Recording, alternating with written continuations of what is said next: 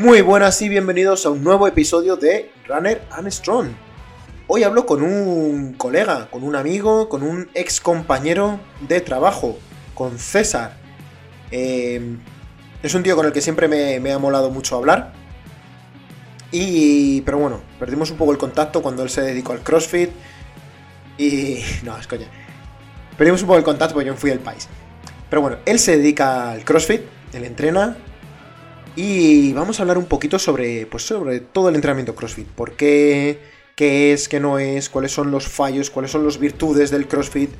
Y vamos a arreglar un poquito el mundo, ¿no? Entre, entre él y yo vamos a arreglar el CrossFit, cosa que no ha podido hacer nadie, nadie más fuera de, este, de esta habitación. Así que nada, es el primer podcast donde grabamos en, en persona.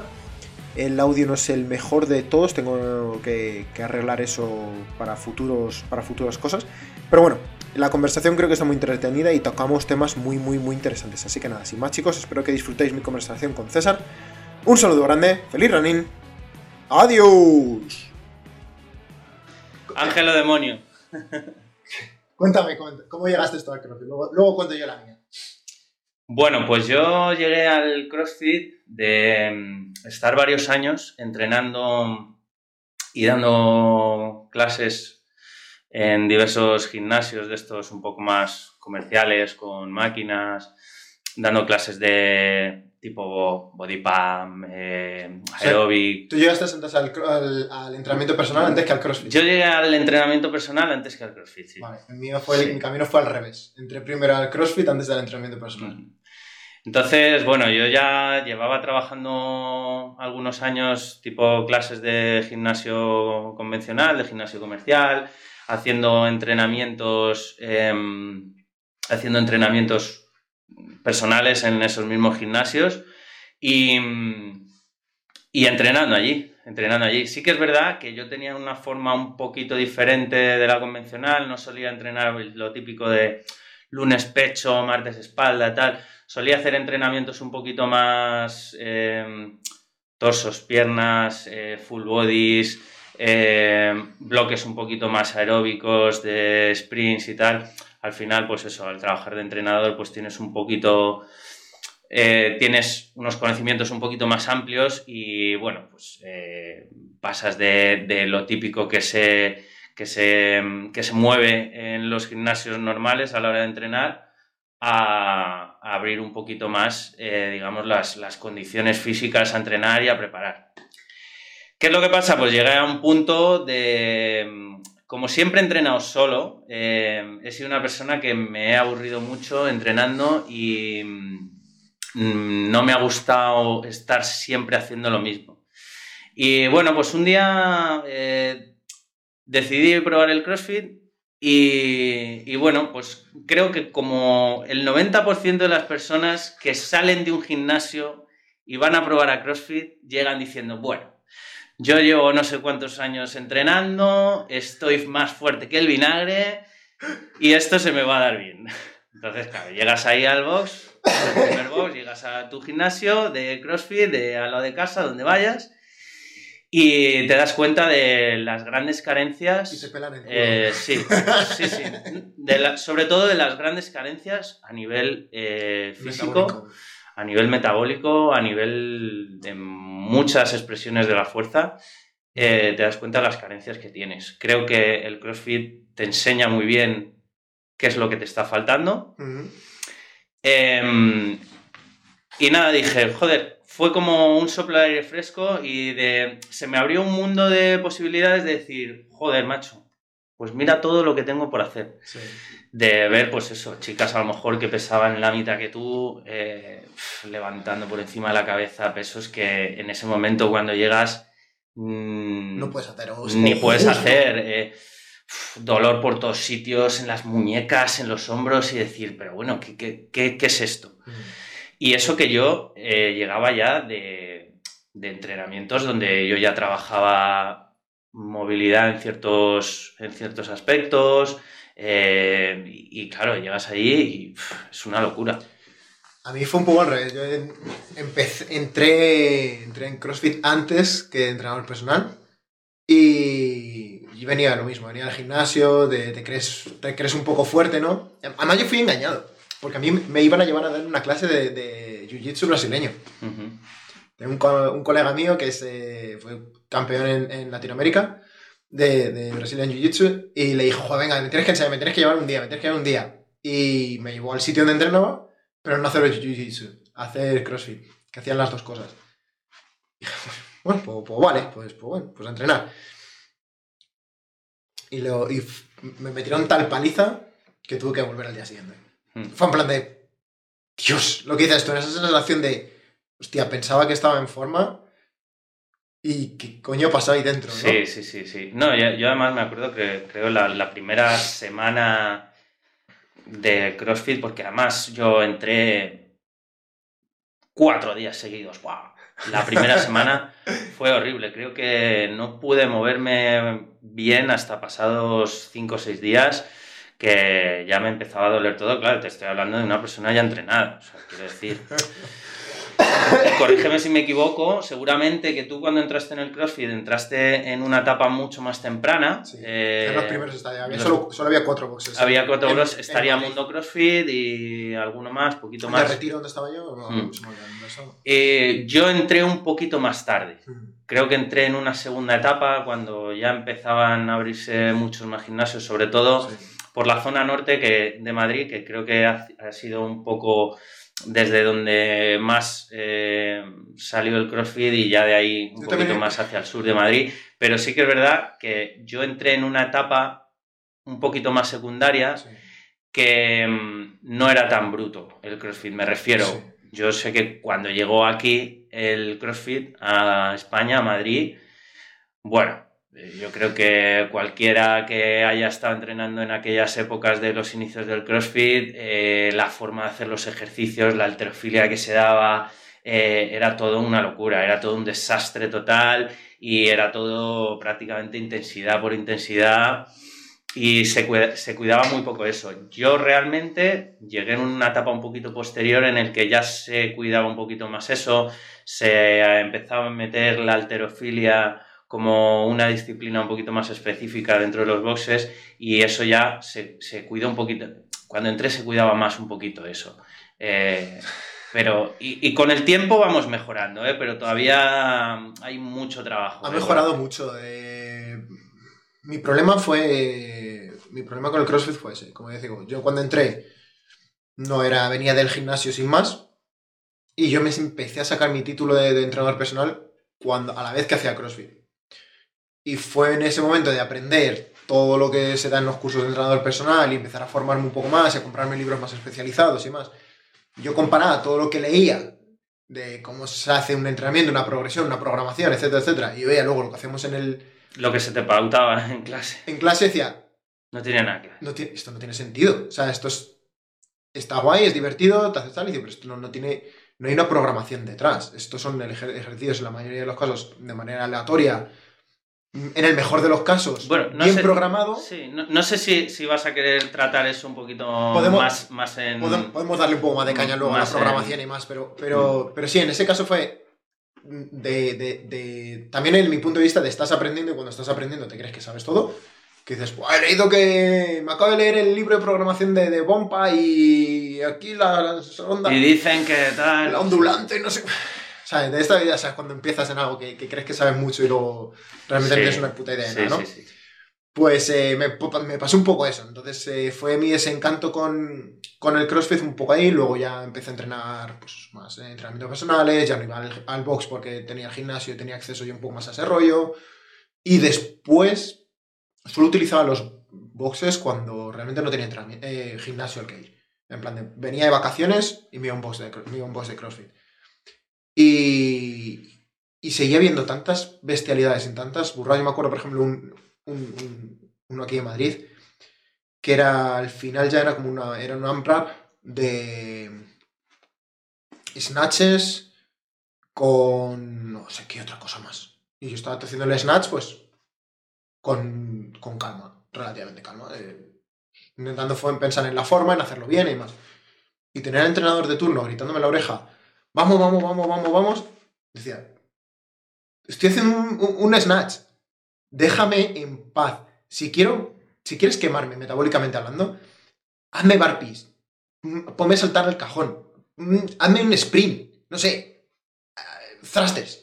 Hmm. Pero, no- pero si, si estoy haciendo olímpicos, coño, dame tiempo, ¿no? Eh, esto no es una competición, es un entrenamiento, es un día de entrenamiento. Entonces, una de las cosas que, Sí, que yo vi que había esa, esa desconexión, ¿no? Luego también cuando empiezas a ver un poco más, empiezas a leer más, esa, es esa desconexión de que en, en general, en muchos de los... También entonces, o sea, estoy mucho más desconectado de CrossFit de, de lo que, de lo que yo estuve en un momento. Pero en su momento era un poco más que se, era todo, todos los días eran competición. Hmm.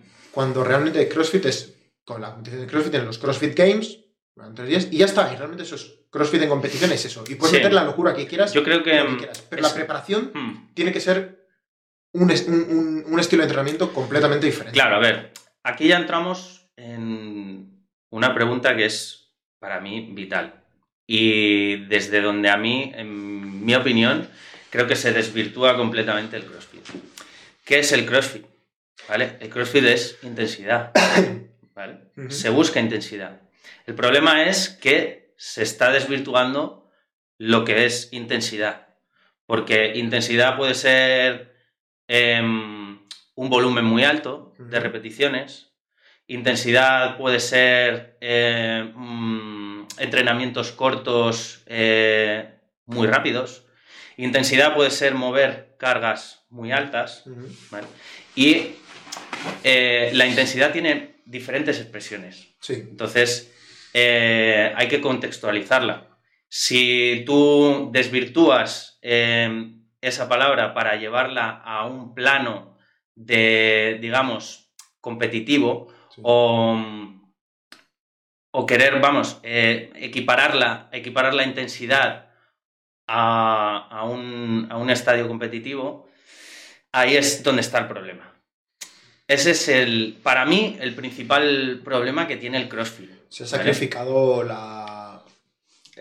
Y eso que te digo, que soy una persona que llevo 10 años dedicada al CrossFit, dando clases de CrossFit eh, como entrenador, y, y- pero hay que ser críticos. Creo que se ha. que. Sí, sí, no. Se, se ha- no se ha hecho bien el. Se ha sacrificado técnica en muchas ocasiones y una buena planificación en pos de la intensidad, esta intensidad a corto plazo. Es decir, Sí. sales reventado un día, Sí. pero luego en el eh, a- a macrociclo, joder, a mí me pasa una vez, y una de mis mayores críticas con CrossFit muchas veces es, sí, tú notas unos cambios bestiales en los seis primeros meses, hasta un año, y luego a partir de ahí, un mogollón de estancamiento en, en prácticamente casi todos los números, eh, Mm. tanto en fuerza como en los tiempos que hagas ese cualquier circuito de que tengas pensado.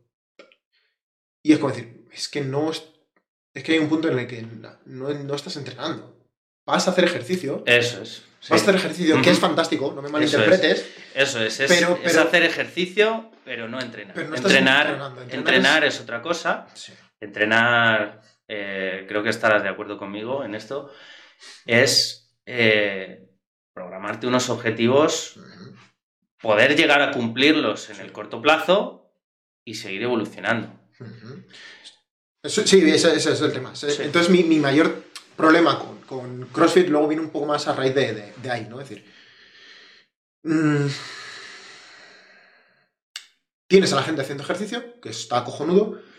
Algo que se le tiene que agradecer a CrossFit, sí o sí, es el implemento de, barras, discos y de, de quitar un poco el miedo y dar ese acceso a todo el mundo de lo que es un peso muerto, una barra, una sentadilla, porque hasta entonces en España no existía un rack en, en un gimnasio.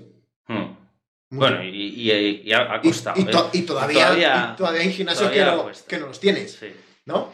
Entonces, a eso hay que agradecérselo a CrossFit que haya popularizado el entrenamiento con barra, que, es, que eso es la hostia, o que haya abierto un poco más ese, ese- ese mundo. Pero el problema está en ese. En, en que no, no se progresa más allá de tal. Los tienes mantenido haciendo un ejercicio X, pero no hay una. no se les enseña, no se educa o no se progresa en, un determinado eh, apartado. Es decir, oye, tenemos que trabajar en lo que sea. Vamos a trabajar este, estos tres meses, vamos a centrarnos muy mucho en, en olímpicos. Y tú sabes mejor que la intensidad van a ser. Se puede trabajar todavía de vez en cuando algún circuito metabólico, más inteligente también, porque hay muchísima que por el mero hecho de cansar a la gente se hacen auténticas locuras desde mi punto de vista. Eh, vamos a hacer tres meses de, alterofilia relativamente más, más pura, ¿no? Y va a haber una progresión, pues tres meses tiempo suficiente para hacer una planificación, para mejorar mm, en X momento. Y sin dejar un poco de lado mejor, porque uno de los problemas que te vas a encontrar si te encaras solo a, la alterofilia va a ser el, acondicionamiento metabólico. Se te verá al garete. Pues si resulta que solo estás trabajando en pesos relativamente altos, con pocas repeticiones, porque la alterofilia necesita, es muy técnica, el volumen realmente es relativamente bajo. Coño, todas esas adaptaciones que has hecho antes de, metabólicas, de mm. poder, pues eso, correr, sprintar, eh, sin ahogarte o ser eficiente en, un ambiente de lactato alto, no se puede perder, pero puedes implementarlo y decir, oye, mira, al final de la sesión vamos a hacer 7 minutos, 8 minutos, X, de, por parejas, en los remos a ver quién consigue, quién llega más lejos. Y vas, va de, uno a otro cambiando cada 30 segundos. Es suficiente, es trabajo más suficiente para mantener esa adaptación un poco metabólica. Sí, el, el máximo, hacer un trabajo más anaeróbico, sigues teniendo esa competitividad, sigues teniendo ese trabajo de cuando terminas la clase decir, Dios, me han follado. Esa sensación, porque sí, al final es eso. Que mucha gente es lo que al va final Es eso. Eh, se, equipara el CrossFit a esa sensación de extenuación. Sí, y hay una frase que a mí me encanta, la utilizo muy bien y la habéis escuchado fijo, que es la de, en inglés, it doesn't need to be fun to be fun. No necesitas ser divertido para ser divertido. ¿Cuántas workouts, tío, no has tenido que has, dices, no me jodas? Y terminas, tío, y lo recuerdas, y cuando has terminado, cuando lo has hecho, luego en la memoria se te queda como un, como un día cojonudo. Cuando has estado allí, ha sido terrible. Ha sido terrible. Mm. Pero mm, luego te, pues esa, porque te has superado, porque has hecho algo que no pensabas que podías hacer, porque te has visto, pues eso, mm, tirado en el suelo que casi no podías y, has conseguido seguir. Joder, todo eso te impulsa y te, da un reconocimiento, una super, de superación personal que es muy bestia y que es muy adictiva. Entonces yo creo que, que ha conseguido mucha adicción y mucho seguimiento por ese aspecto mi problema es que se ha conseguido a expensas de, de, dejar muchas otras cosas, muchas cosas que se podían hacer. Mm. Por ejemplo, pero, eso, este metabólico sí, sí, pero es que al final. Mira, creo que se dejan muchas cosas de lado porque eh, uno de los grandes problemas que también tiene CrossFit es que eh, en muchísimos sitios los entrenadores no están eh, tan formados. Sí Creo que hay, un problema de formación en los entrenadores bastante alto, sobre todo para hacer este tipo de entrenamientos cruzados que implican eh, Muy complejo. saber muchísimas expresiones de la fuerza, muchísimos tal, muchísimas eh, cuestiones técnicas de muchísimos ejercicios de y sobre todo a la hora de programar. Hay muchos boxes y bueno, aquí me la voy a jugar. Es como no tengo pruebas, pero tampoco dudas. No tengo pruebas, pero tampoco dudas. Que la gente que está programando en muchísimos eh, ejercicios no saben eh, cómo eh, programar realmente para un box y para que puedas abarcar lo máximo posible. En el sentido de que al final se hace como un mix de muchos ejercicios y dicen, ah, bueno, pues 50, 40, 20, 40, 50 otra vez, uy, qué bien queda esto, tal. Vamos a mezclar estos ejercicios, tal cual. Y ese es un poco el problema. Se busca en una hora meter un montón de cosas, ¿vale? Hacer una clase muy, muy, muy, muy, muy eh, estrujadita que prácticamente el entrenador que la está dando no va a tener tiempo de explicar bien unos ejercicios, de hacer un calentamiento bien progresivo, de trabajar la movilidad de forma específica para ese ejercicio, eh, ya sea para antes o hacer un trabajo de movilidad para después. Eh, yo creo que ese es el problema. No, no, se, no se programa por objetivos. Es, eh, yo por lo que he visto en muchos sitios donde está trabajando y básicamente es eso. Tienes personas que no están lo suficientemente formadas como para hacer eh, progresiones e intentar abarcar casi todo. Y al final, pues te quedan eso, clases muy comprimidas, con mucho trabajo, mucho volumen de entrenamiento. Demasiado eh, para... Eso es, con mucho volumen de entrenamiento y al final no, no se llega. Claro, entonces eh, de ahí que al principio para un novato que no es que no sabe hacer nada es suficiente para para tener eh, ganancias. suficiente para tener ganancias y mejorar en tal, pero, pero tiene las patas muy cortas. Seis meses, un año dentro de eso, y si no has hecho, no te estructuras tú luego cierto trabajo fuera del box o fuera de horas o tal, te va a ser muy complicado seguir progresando porque no vas a tener volumen suficiente de, de movilidad para hacer un buen levantamiento olímpico o no sé, te va a faltar un ratio de fuerza a lo mejor en la espalda para X, etcétera, etcétera, porque no se mete tanto y necesitas bloques donde se dé más volumen, más énfasis y se trabaje. Sí, una parte de acumulación con trabajo de técnica de ciertos ejercicios y, hay que enfocarlo un poco así. Si lo ponemos en gimnásticos, eh, necesitas olímpicos, necesitas eh, acondicionamiento metabólico, necesitas mucho... Sí, normalmente, normalmente digamos que se, puede resumir, eh, el CrossFit se puede empezar a programar en, tres diferentes campos. Un campo, digamos, que sería como la alterofilia, un campo que sería el trabajo metabólico, que ahí se puede meter lo que es un trabajo propiamente del cuerpo. Y, y luego los gimnásticos, por otro lado y pues tienes que ir mezclando uno y otro, pero siempre con un mismo objetivo. Siempre con un mismo objetivo. Y luego, claro, tienes que pensar que hay gente que va cuatro días, hay gente que va tres, hay gente que va dos. Entonces, ahí es donde está la dificultad. También. Ahí es, donde está la dificultad. Y creo que, que programar es un trabajo muy, muy, muy complejo, muy difícil y que hay que tomarse muy en serio. Porque lo que no puede ser, tío, es que tengas gente que en una semana los hombros me duele todo con agujetas de 4 o 5 días. Eso es una falta de control. De volumen. De volumen. Eh, sí, y eso es por desgracia es que se oye mucho y no es nada. Luego esa es otra. Muchos de los ejercicios, incluso aunque el volumen esté bien hecho, es el trabajo de, de, de técnica mí, por ejemplo, hablaba con una chica hace poco que se pensaba que las butterflies son un escalado de, un pull-up. No, un butterfly es muchísimo más agresivo para la articulación del hombro que un pull-up. Que puedas hacer pull-ups, o sea, butterfly pull-ups 3, mm, 4 y no puedas hacer 3, 4 dominadas. Sí, pero no es un escalado, ojo. es mucho más agresivo. es mucho más agresivo. Es mucho más agresivo. De hecho, bueno, yo no recomendaría ponerte a hacer ejercicios con ese tipo de balanceos si no, si no, sacas por tienes 12, 15 dominadas. Una dominada estricta, al menos, o, 3, o 5. Sí, yo, yo, soy un poco.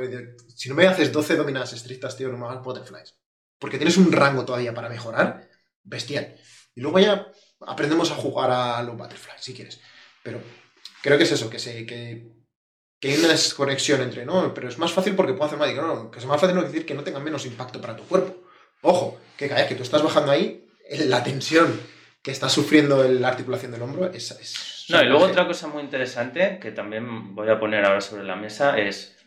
Mm, ¿Es necesario o es imperante que tú sepas hacer todos los ejercicios? No. Es, es necesario que tú, que tú sepas hacer un pino en la pared. ¿Es, necesario eso? ¿Es necesario, no sé, que sepas saltar 70 centímetros de un cajón? ¿Vale? En plan, ¿me puedes saltar 70 centímetros de un cajón, bajarte despacito y volver a saltar? ¿Vale? Pero no me puedes hacer un pliométrico en 30? Esa es la historia. Entonces, ¿es necesario hacer ciertos ejercicios? Cuando tienes progresiones eh, que a lo mejor mm, no, en un primer momento no parecen tan intensos, como digamos aquí, ¿vale? Teniendo en cuenta cómo se entiende la intensidad en este, en este campo. que no son tan intensos, entre comillas, pero que son más interesantes. Totalmente. ¿vale? Eh, Y, y ahí también entra mucho el- la presión de grupo. La presión de grupo em, pasa lo siguiente, que al final que hemos, llegado, al- hemos llegado al kit de la cuestión ya. Claro, la presión de grupo es eh, siempre. puede ser un empuje tanto positivo como, como negativo. Y, y en ese sentido, pues hay mucha gente que no le gusta hacer cosas que no están escritas en la pizarra. Y eso yo me lo he encontrado mucho.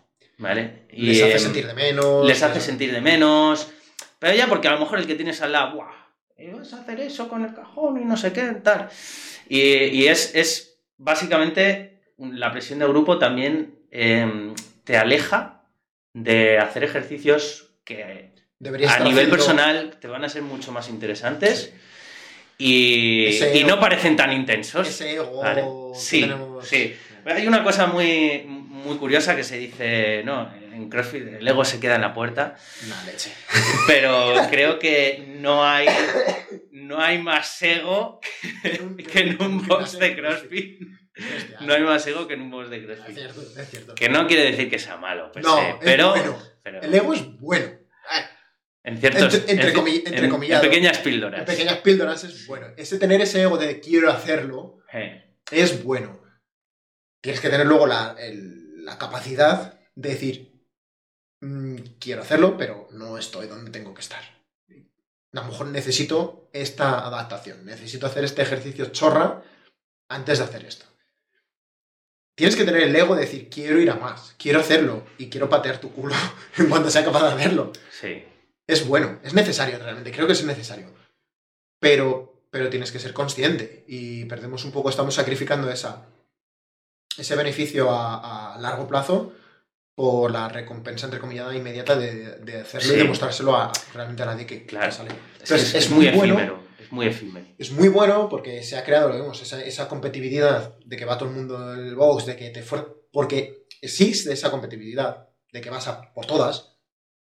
Hay mucho más es mucho más intenso, mucha más intencionalidad. Que cuando vas al gimnasio realmente lo que falta es intención, es tensión. Entonces la gente y está ahí con- haciendo pull de poleas y mirando el reloj o el móvil entre seis. No hay ningún tipo de intensidad. Box de CrossFit existe. Porque sea competitividad, porque quiero ganarte, porque quiero sacar el, el, el sea por lo que sea, esa, esa intención y ese trabajo existe. Que generalmente no hay. Entonces, esa parte es buena. Ahora, hay que ser capaces de- Yo creo que también es parte de los entrenadores, de hacer entender bien eso desde el principio, de a dónde vamos y dónde estamos yendo. Entonces, el problema es ese, que es que no es un no es entrenamiento personal, te encuentras a mucha gente Hmm. de mucha diferencia, con mucha diferencia en, en nivel, que van cuatro días, que van dos días, Sí, sí. entonces, claro, eh, queremos hacer cosas que son muy complicadas, porque encima son muchas cosas las que hay que trabajar, es muy complejo. Entonces, ¿qué pasa? Que al final es como no encaja para nadie, personalmente, pero... Es muy complejo, pero creo que es al final lo que te digo. Eh, esto, al final, el entrenamiento es, es así, hay que eh, ponerse unos objetivos. La dificultad extra que tiene el CrossFit es que es un deporte muy subjetivo. En el sentido de que, por ejemplo, tú mm, te vas a natación, te vas a atletismo, te vas a la alterofilia, te vas a tal. Son eh, deportes que son eh, muy medibles Sí. a la hora de programar los entrenamientos. Sí. Em, el CrossFit no tiene eso. El CrossFit em, es un- muy subjetivo porque depende mucho de cómo esté el cuerpo, de cómo vaya a responder a ciertos entrenamientos. Entonces, es muy importante la variabilidad en la programación, sí. pero tan importante es la variabilidad en la, en la programación como la repetición de los mismos tipos de ejercicios y entrenamientos, ¿vale? Que es lo que va a hacer que tú sepas qué ritmo y dónde estás para cada tipo de ejercicio y para cada tipo de entrenamiento, sí. ¿vale? Eso es muy importante saberlo porque Eh, en CrossFit solemos apuntar muchas cosas en la pizarra. Ponemos Juanito, Álvaro, eh, César, Ángel, Susana, tal. Y ponemos nueve no sé cuántos. Sí. Ha tardado tanto. Julián ha tardado tanto. Ha tardado tanto. Y realmente, ese tipo de información, a mí como entrenador, no me dice absolutamente nada, ¿vale? Las repeticiones han podido Claro. ser de mierda. Eso y- es, a mí es, es que, que pongas 10, 15 para un ejercicio no sé cuántas rondas Sí. al final del entrenamiento, a mí no me dice absolutamente nada sobre el entrenamiento que has hecho y a ti absolutamente tampoco. No. En el sentido de que em, tenemos que mirar más el trabajo parcial, lo que se hace dentro Sí. del entrenamiento. Porque no es lo mismo que tú me hagas cuatro rondas y la primera me la hagas a uno, la segunda me la hagas a uno y medio, la tercera a 1.35 y la cuarta a 2.10. ¿Vale? Em, aunque hayas hecho unos tiempos magníficos con respecto a otras personas, Sí. tu entrenamiento ha sido malo. Nos está diciendo que, ¿Vale? Ese entrenamiento nos está diciendo Sí. que ha sido un entrenamiento malo. Sí, que no tiene Vale. la capacidad para mantener. eh, Eso es. Entonces, El trabajo. ¿qué ha podido pasar ahí? Muchas cosas. Ha podido pasar que hayas empezado muy rápido, que hayas eh, puesto más carga de la vida en alguno de los ejercicios. Eh, pueden pasar muchas cosas. Sí. ¿vale? Entonces, el CrossFit, para, digamos, pautarlo bien, necesita de un trabajo por repetición mucho más alto, en el sentido de que tienes que eh, conocerte mucho más para saber qué estás haciendo en cada momento. Vale, la curva, de, la curva de aprendizaje es más alta. Sí, Vale. eso es. Em, pero a nivel de beneficios, con respecto a otra cosa, pues es muy gratificante. Eso al final, pues tienes, tienes muchos beneficios. Sí, hay ejercicios, muy hay ejercicios complejos, como Mm. ser un snatch o algunos de los olímpicos, que obviamente, pues eso, Tienen grandes beneficios. que molan, ¿no? Es decir, cuando tú estés haciendo X ejercicio que pensabas que nunca podías haberlo hecho, mola. Decir, hostia, no sé, o sea, igual, un muscle up para mucha gente puede ser una cosa decir de locos, ¿no? Mm. Mola. Cuando lo haces la primera vez, dices, tías, qué guay. Mm. Eso está bien. O sea, todo ese tipo de cosas mola mucho. Mi problema un poco más es decir, bueno, ¿para qué estamos haciendo esto? Porque creo que se puede hacer, plantear, por ejemplo, para mí una CrossFit es fácil, es fácil, muy fácil sustituirle, o la mayoría de los workouts de, CrossFit, con, strong, con entrenamientos de Strongman. Tienes el este metabólico, todo ha sido en Strongman, esto, carreras por tiempo, a ver quién hace los carries en tanto, o por peso, Tienes, o sea, tienes un acondicionamiento metabólico de la hostia, un trabajo de fuerza salvaje, en, en súper completo, es con tu propio peso, es con tu propio peso, no son máquinas, no son tal. Es todo cómo te mueves en el espacio, con lo cual estás mejorando todo ese tipo de habilidades eh, psicomotoras y, y demás. Lo único que le tienes que añadir es un trabajo más de. es explosivo a, decir basta. O sea, lo único que tienes que añadirle un poco más es prestarle mucho más atención a, pues, eso lo puedes meter olímpicos, si quieres, y, y trabajo un poco más de, movilidad o de, para no quedarte un poco más, eh, más esta, ¿no? prestar un poco más atención a ese tipo de, Mm. De trabajo. Ese es el gran olvidado. Ese es el gran olvidado. Que al final, eh, oye, eh, ¿cuánto, cuánto o, qué precio quieres destinarle a la movilidad? Porque vemos mucho Yo veo mucho, pues nada, me gasto las mejores zapatillas, las mejores rodilleras, las mejores tal, las muñequeras top, súper preciosas de tal. ¿Cuánto dinero estás gastando en eso? ¿Y cuánto podrías invertir en lo otro que a lo mejor te va a hacer que no necesites rodilleras, que no necesites muñequeras, que no necesites... ¿Me entiendes? Entonces, Cubrimos parches, es, Sí. parcheamos todo. Eh, pues pasa desde me duele un poco el pie, me compro unas zapatillas más amortiguadas. Hola, tienes un problema. O sea, eso te va a servir hasta X tiempo. Y en Mm. X tiempo el problema va a ir a más y ya el- esa amortiguación de más ya no te va a servir. Entonces es como, te están, tu cuerpo te está diciendo algo. Escúchalo. A lo mejor tienes que recortar kilómetros. ¿No? A lo mejor tienes que bajar metros. A lo mejor tienes que, no sé, fijarte en cómo estás corriendo. A lo mejor tienes que dedicar tiempo a la movilidad. Que también es un aspecto En CrossFit también está muy, muy metido porque pues, eh, tenemos aquí al colega Starrett que, que se ha convertido en el gurú de la movilidad y son muchos tal. Hmm. ¿Cuánto tiempo debemos dedicarle a la movilidad?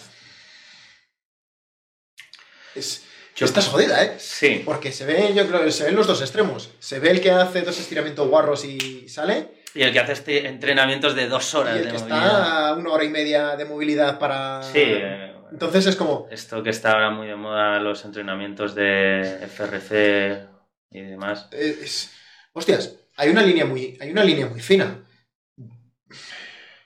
Yo te puedo decir que. Y no creo que fuera cuestión de movilidad, es una cuestión de. Si yo no caliento bien, largo, yo me lesiono. Y esto lo tengo ya más que comprobado. Sí, y para mí calentar bien es, es- Yo tardo mucho tiempo. Y ya sea porque necesito más concentración, tardo en concentrarme, en saber dónde estoy, en cambiar de, de- Vengo de trabajar o vengo de hacer no sé qué y ahora estoy en el gimnasio tengo que... Que a lo mejor hasta que no llevo 30 minutos en el gimnasio, yo no he conectado realmente con la tarea. Esto es como cuando lees un libro. Si lees solo media hora, no estás dentro del libro. Dentro del libro estás cuando Llevas pegado- una hora. es una hora, hora y pico y estás ahí ya, que no existe el mundo, ¿no? Pero tú estás solo media hora y dejas de leer a media hora y te has quedado así un poco como que mm, los 15 primeros minutos eran un poco como intentando conectar lo que leíste la última vez con lo que estás entendiendo ahora, para cuando quieres empezar casi lo estás dejando. Para mí, me, a mí me pasa, me pasa un poco igual en el entrenamiento. Es, yo tardo mucho en entrar en, en entrar en, en calor mental, Sí. digamos. Yo, por ejemplo, soy al revés. Y hay mucha gente que no, que yo conozco mucha gente que es enseguida es como, ya estoy. Hostias, mm, bravo. Yo, además que me ha pasado, o sea, yo lo mejor, cuando mejor he estado entrenando sido, yo gastaba mogollón de tiempo, tarda 45 minutos. Sí, yo también, ¿eh? Yo también. Yo eh, he 45 tenido minutos. épocas que eh, sí que tenía tiempo de, de entrenar. Tienes, es, Vale. también es eso, es decir, ¿cuánto tiempo dispones? Yo tenía... Y a lo mejor pues, los primeros 30, 40 minutos fácilmente era... calentando, haciendo, de- moviéndote, de movilizas movi- un poco, sí. foam roller por aquí, foam roller por allá, respiro un poco, cojo la barra un poco, me muevo, para cuando yo quería poner peso, Sí, habían pasado 45 minutos. ahí, 30, 30 Fácil. 40 minutos. Yo cuando he tenido tiempo bien y de entrenar a gusto y demás, eh, eso. Y sí que es verdad que el cuerpo lo, lo agradece. Entonces, Pero- para mí sí. Ahora, ¿necesitas eso? No, probablemente. Es decir, puedes centrar en qué parte te está dando problemas de tu cuerpo, qué ejercicio vas a hacer ese día. Sí, Porque a lo mejor que todo está conectado, sí. Pero si vas a hacer una sesión de, no sé, de tren inferior, donde ni siquiera vas a utilizar la barra, porque puedes hacer eh, split búlgaros y yo qué sé, y coger y kettlebell swings con tal, pues realmente una movilidad de torácica ese día, pues a lo mejor no es lo más importante. No hace falta que te hagas movilidad de tobillo, movilidad de cadera, movilidad de tal y movilidad de hombro. Pues, pues, hoy a lo mejor me puedo saltar la de, la de hombro y la de la torácica porque todo el ejercicio que voy a hacer o todo el movimiento va a venir más de esto. O tú sabes que tienes problemas de... mm, me da igual. Tobillo. tobillo, por ejemplo. es que le dije, es que le cazo, le cazo todas. Es que cualquiera que, que ponga un vídeo en Instagram que sepa que te analizo. Eh, Bueno, en mi defensa, tengo que decir, ¿vale? En mi defensa, ¿vale? Por contextualizar un poco, eh, me, me viste un vídeo eh, haciendo un snatch hace poquito sí, y que me, se me levantaban ahí los tobillos, se levantaban un poquito.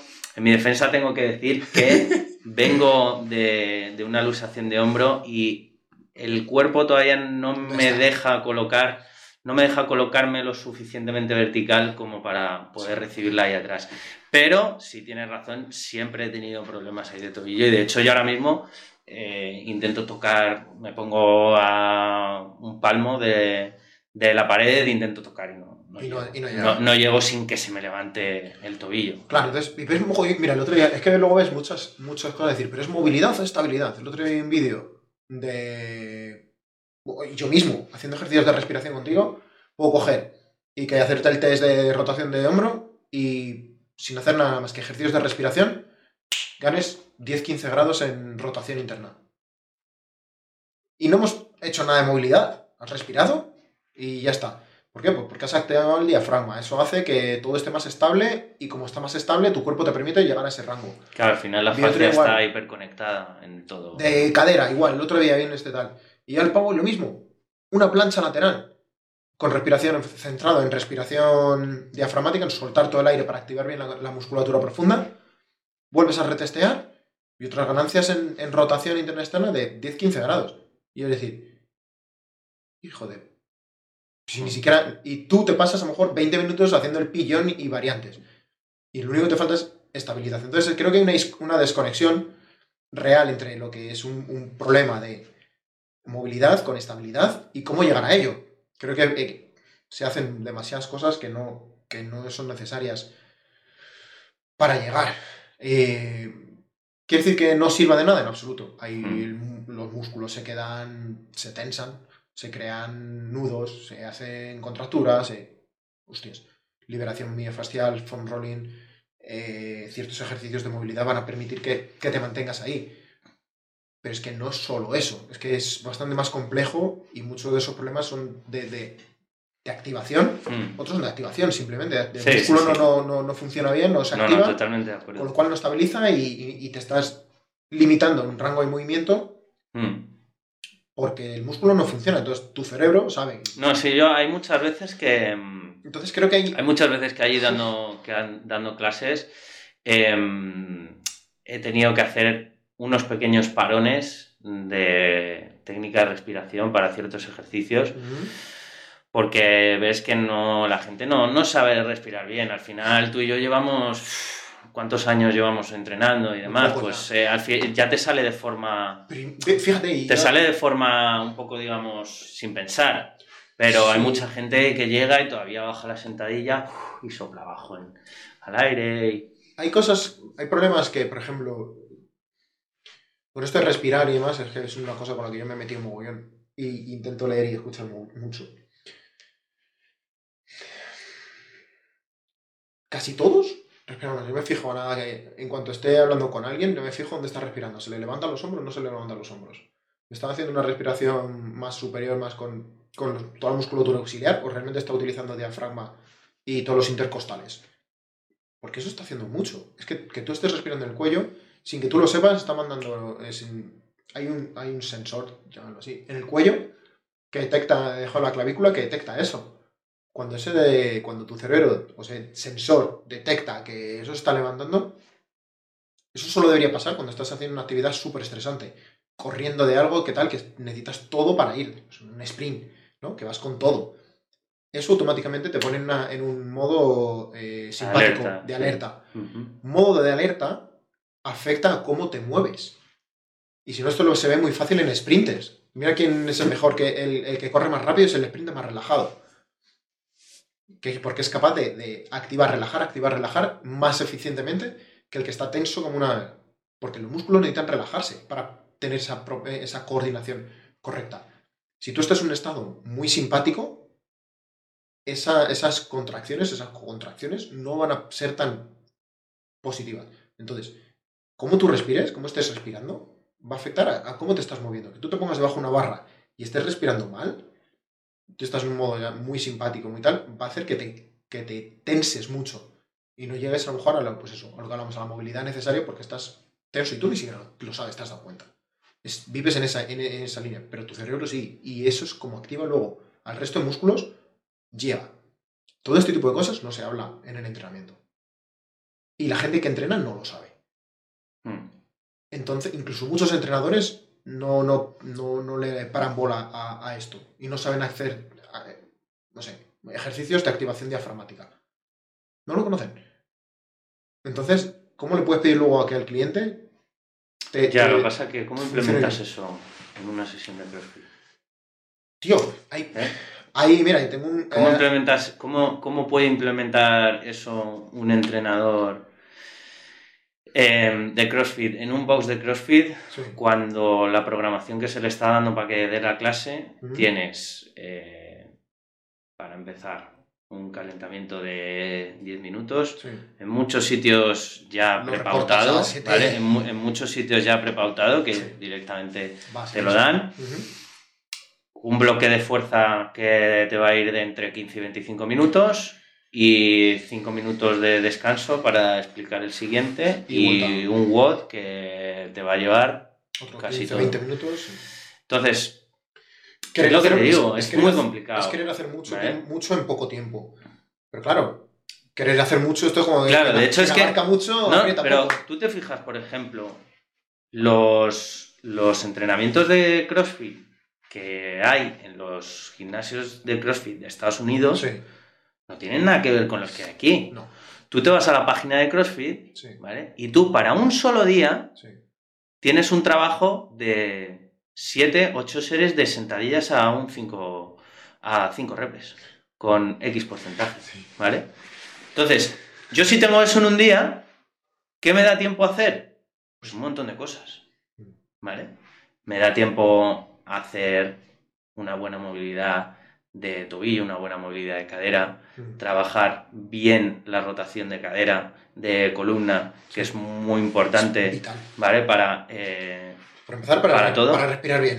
Para tener Entonces, eh, entonces, eh, me da tiempo a hacer todo eso. Sí. Me da tiempo a hacer una aproximación con la barra mm, genial. Sí. Puedo hacer pequeñas pausas abajo, tal. Te da tiempo a hacer muchas cosas, ¿vale? Entonces, Es un poco de eso. De que queremos abarcar tanto aquí en España y, y- y es lo que te digo, ahí, ahí en, en- en- en los bosses de CrossFit de Estados Unidos, o sea, los que son afiliados y demás, Sí. Ha cambiado. es que lo llevan así. han O tenido sea, que, quiero decir, han tenido que evolucionar y, y entender que el CrossFit, el entrenamiento de CrossFit con la competición de CrossFit. mm, En España todavía se sigue compitiendo. O sea, la sesión de día a día es, al fin y al cabo, es una competición pequeña tal. sí. Pues sí que es una competición. Y no es un entrenamiento que te prepare para la competición. No, es un, no está diseñado para hacerte lo más fuerte posible, para que luego el día de la competición, tú tal. Otra cosa ya es las programaciones que se hace la gente entrenando ya por su cuenta y... Y luego cuando ves a cualquier atleta Ah. de CrossFit puro, sea español o, o americano, ves que no tienen nada que ver. Son tíos que entrenan, pues porque si son atletas, entrenan dos. ¿Cuánto tres- CrossFit puede hacer un gran atleta de CrossFit? Yo en una fase final. Yo me sorprendería si, si hiciera dos, dos watts En- a la semana. En una fase final, hacer Y más CrossFit. Ahí puede hacer más. ¿vale? Pero, pero durante el, el- el inicio del año yo me sorprendería si hacen incluso dos watts al- a la semana. No, bueno, to- sobre todo es que es- son muchos meses de acumulación Son y trabajo meses de, de trabajo. fuerza. Claro, son tíos que están, pues tienen a lo mejor tres sesiones de entrenamiento, y de hecho una es, una es para olímpicos, la otra es para a lo mejor metabólico, que están con bici, con tal, o corriendo, no sé cuántos, y una tercera de técnica. Al final del día de, pues da igual, técnica otra de olímpicos, o técnica de no sé cuántos, o para añadir volumen a ejercicios accesorios Sí. como pueda ser trabajo de dorsal o trabajo de X, me da igual. Pues claro, eh, tienes micro sesiones, digamos entre comillas, que a lo mejor cada sesión de ellas son 40 minutos, 30 minutos, 50 minutos, o con que se metan una hora. Son atletas. El problema es que tú ves eso, los vídeos que ves de esos tíos son haciendo, cuando se ponen a hacer watts o que les han grabado el proveedor de turno y haciendo un este, y tú crees que, es, que, esto es, que eso es así y que para llegar a eso tienes que hacer eso. No, señor. Entonces hay esa desconexión también entre lo que es la realidad, lo que nosotros vemos en redes sociales y los vídeos que te dejan ver, a lo que realmente luego están haciendo esos tíos eh, profesionales. Porque es que no pueden entrenar mm, a ese nivel. Haciendo No, cosas. incluso a ese nivel, a la hora de preparar, mm, tienes que apostar por Sí. un cierto tipo de movimiento, un cierto tipo de ejercicio, enfocarte en un tipo de trabajo y tener suerte que el día de la competición Sí. te cuadre Yo, mira, lo que siempre, has entrenado. yo siempre he pensado, te lo juro, ¿eh? Y estoy ya por tocar los huevos. Que a Rick Froning le pasaban, le pasaban los, los, lo que iba a pasar en, el, en competición. Te lo juro. Porque era. A mí, Bueno, eh, ha habido una polémica. Porque era su. Era, era, esto es América. Era el, el héroe. Necesitan héroes nacionales. Necesitan barritas con barras y estrellas. Sí. Y necesitan el macho americano. De hecho, de hecho con, con respecto a eso que dices, eh, ha habido una polémica muy grande porque mm, los entrenadores de ciertos atletas Sí. eran luego los que eh, programaban los WODs de las competiciones. Entonces, claro. Mm. ¿Hasta qué punto ese atleta que tiene el mismo entrenador puede estar o está más preparado que el resto para esa competición? Yo vi, tío, había Y, cosas... y con eso ha habido, ha habido una polémica eh, brutal y se han pronunciado, bueno, tanto Fronin como muchos otros eh, se pronunciaron con respecto a eso. Y, y bueno, pues hay un poco de todo. Sí, no, Lo ideal, que sería? Que, digamos, otros entrenadores o otras, eh, otras empresas que se dedican a preparar atletas de CrossFit eh, fueran diferentes de los que luego van a hacer eh, los WOD. Eso sería, sería es, un poco es un- sí, es una persona, es un, pero eso mismo, es un deporte un poco complejo, es decir, Mm. en ese aspecto, es decir, Sí. hostias, quién y cómo y cómo sé yo que no le voy a pasar porque al ser tan sumamente aleatorio, es decir, vale, cuando ha habido años de agua, es decir, es que hasta que no se metió eso, ¿quién coño nadaba? Pues si tienes suerte de que tu background en el instituto nadabas, pues te los zampas. Pero hasta que empezó a meterse, ¿quién- ¿te ibas a preparar tú una piscina? Nada, nada, Ni de coña. Entonces, ¿qué pasa? Mm. de repente, hostia, eh, este año mogollón de pruebas en agua o mezcladas con agua con no sé cuántos. Tan chivatado de, "Ch, vete a la piscina. ¿Por qué? Vete a la piscina. Empieza a nadar por si acaso. Mm. Cambia ya mucho la historia. Y le estás dando, o este año va a haber, o sea, o sea, va a ser, vamos a centrar mogollón en agilidad. Va a ser todo súper rápido y súper dinámico, o este año nos vamos a centrar muchísimo en, en, en RMs. O sea, sea en pues, peso, de peso muerto máximo o en olímpicos o no sé cuántos. Y esto va a ser lo que más vaya a puntuar porque, lo que sea. Sí, ahí en ese aspecto siempre va a haber. Claro, entonces es, una, es muy complicado quitarte esa polémica de decir, pero yo es que ha habido ejercicio, ha habido años con, con este tío que era raro. Decir, hostias, cosas, detalles, pequeños detalles que cuando tú ves mucho ejercicio y muchas tal, ves que, acá- ves que dices tú, está muy por encima del resto. Y otros años cuando ha habido pruebas similares, no era su punto fuerte. Y este año, qué casualidad, que casi todas las pruebas que son de este tipo, este tío está por encima. A mí Mm. siempre me ha, me ha- me ha chirriado mucho, tío. No sé por qué. Sí, bueno. No sé. Y, y, eh, con respecto con respecto a los primeros años del CrossFit a nivel competitivo, a lo que hay ahora. Eso, ¿Ves? Ese era, ese era el CrossFit que.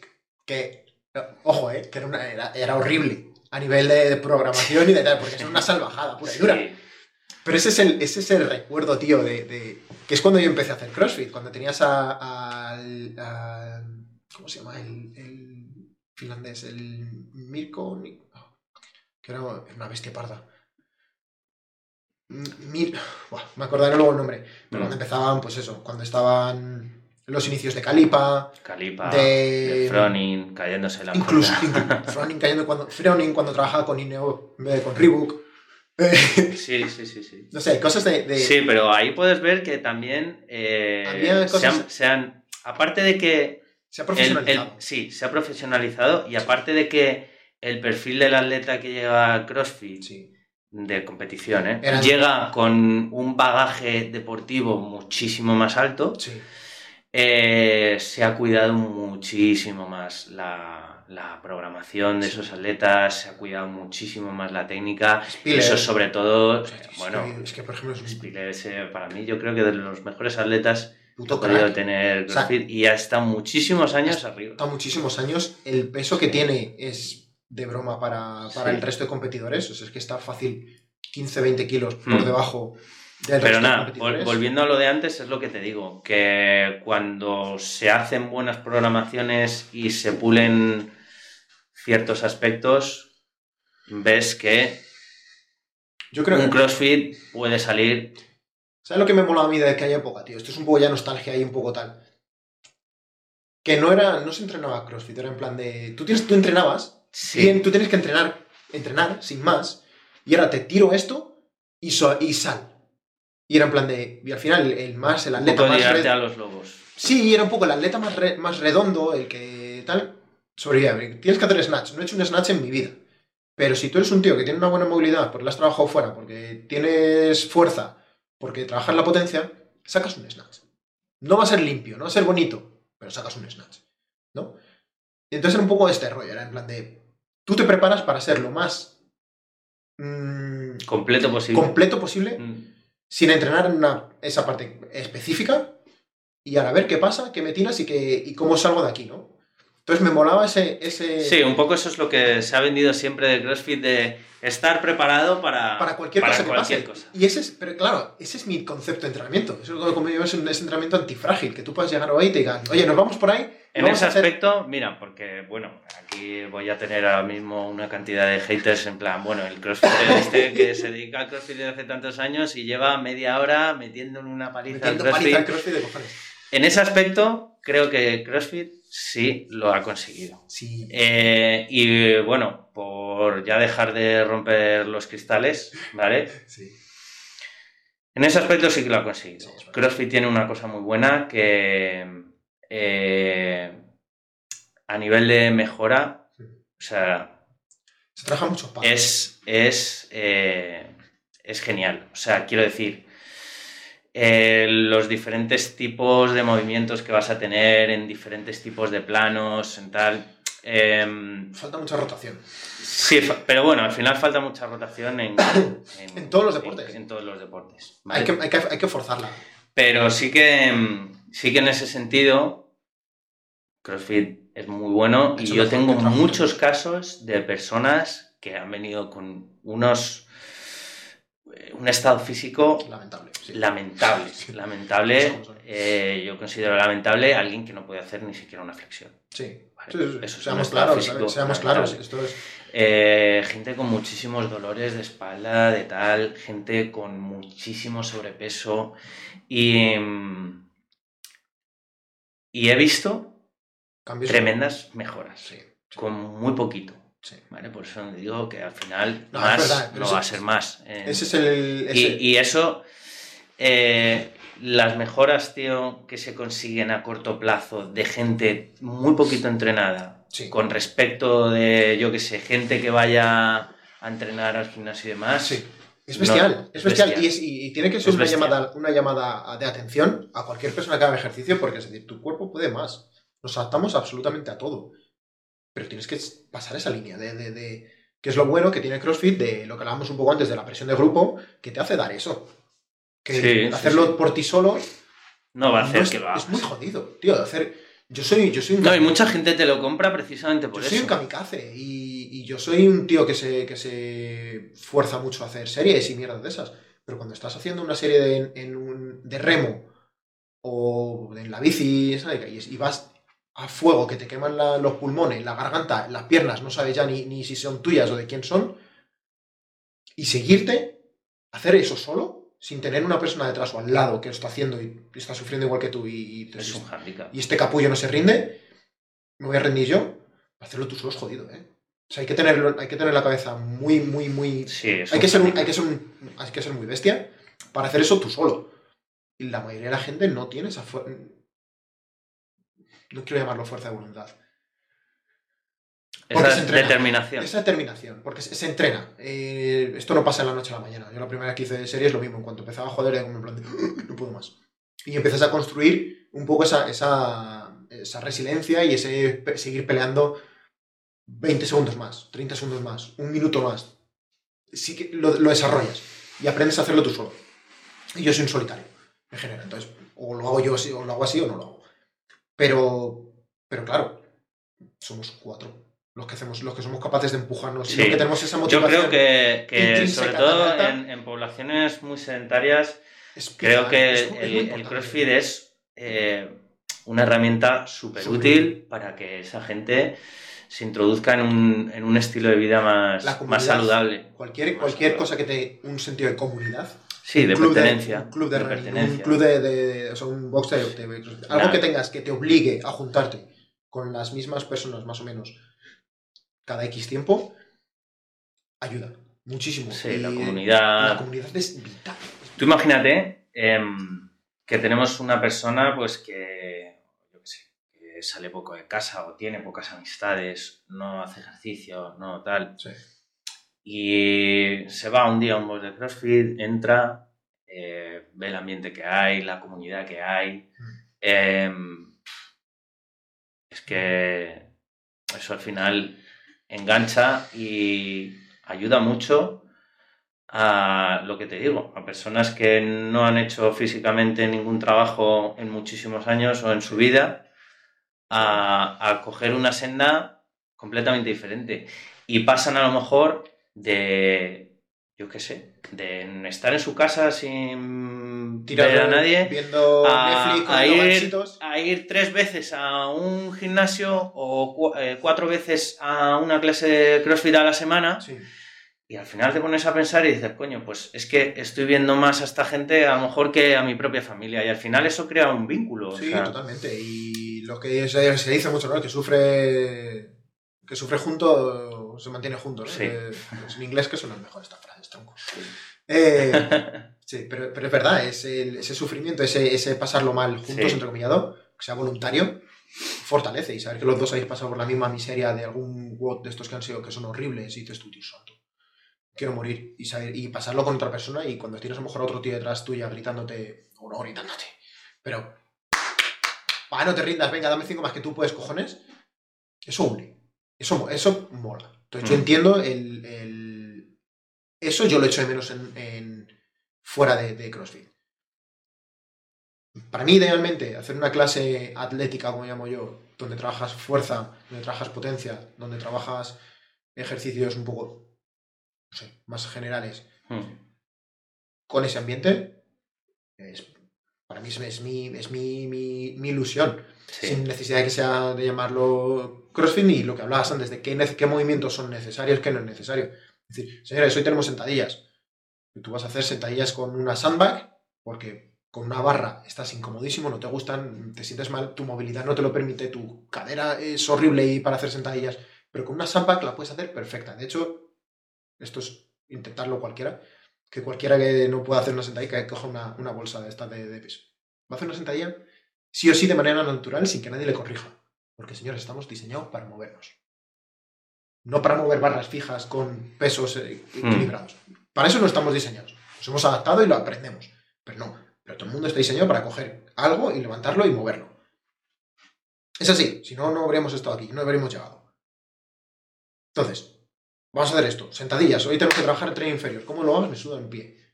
Tú pues eh, barra normal, Ah, una barra normal. Yo odio, la, últimamente cada día odio más la barra normal. Estoy deseando que me llegue ya la, la, la, la, S- la SSB, la safety, porque no me gustan las barras.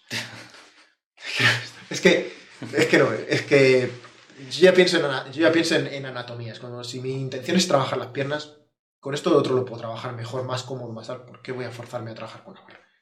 En un gimnasio de CrossFit, pues, pues sí, porque no vas a tener 10 trap bars, 10 Ya, SSB, Claro. 10 barras neutras, pues no, tienes 10 barras rectas y, y te vale Y para si todo. acaso una, si Y acaso. si tienes suerte una para hacer algún día, Sí. pues dices, mira, hoy vamos a hacer carries Sí, y sí, vamos sí. a hacer algún circuito de intercambio y tal, o nos vamos a ir rotando.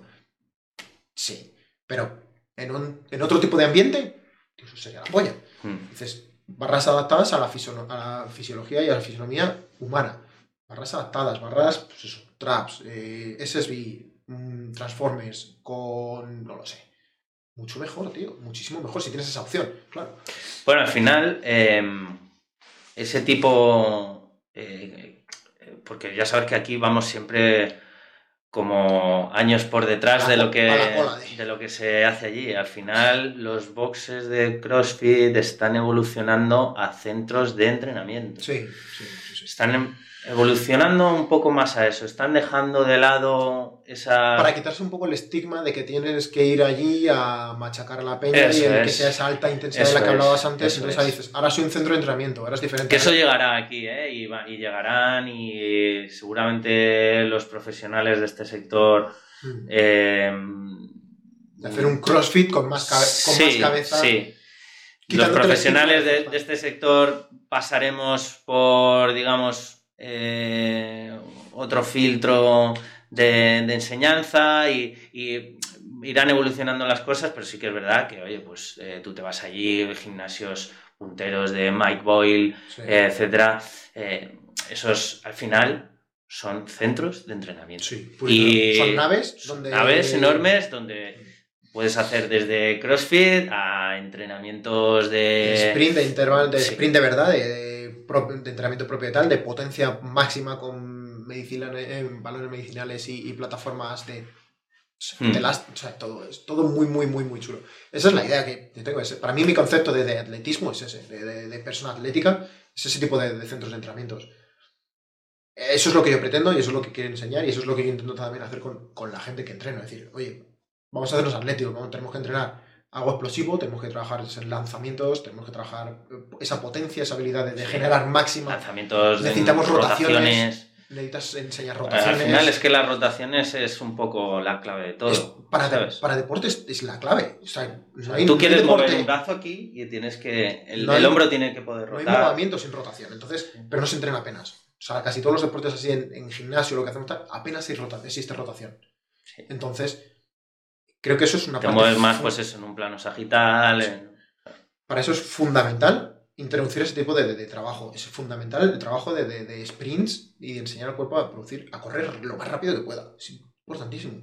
Sí, al final a la larga te... Te mantiene joven. Sí, y va a hacer que tengas una reclutación de fibras mucho más alta. Efectivamente. trabajo, potencia... Efectivamente, y esto es aplicable a cualquier deporte, ya sea... Da igual que sea, es que todos los deportes.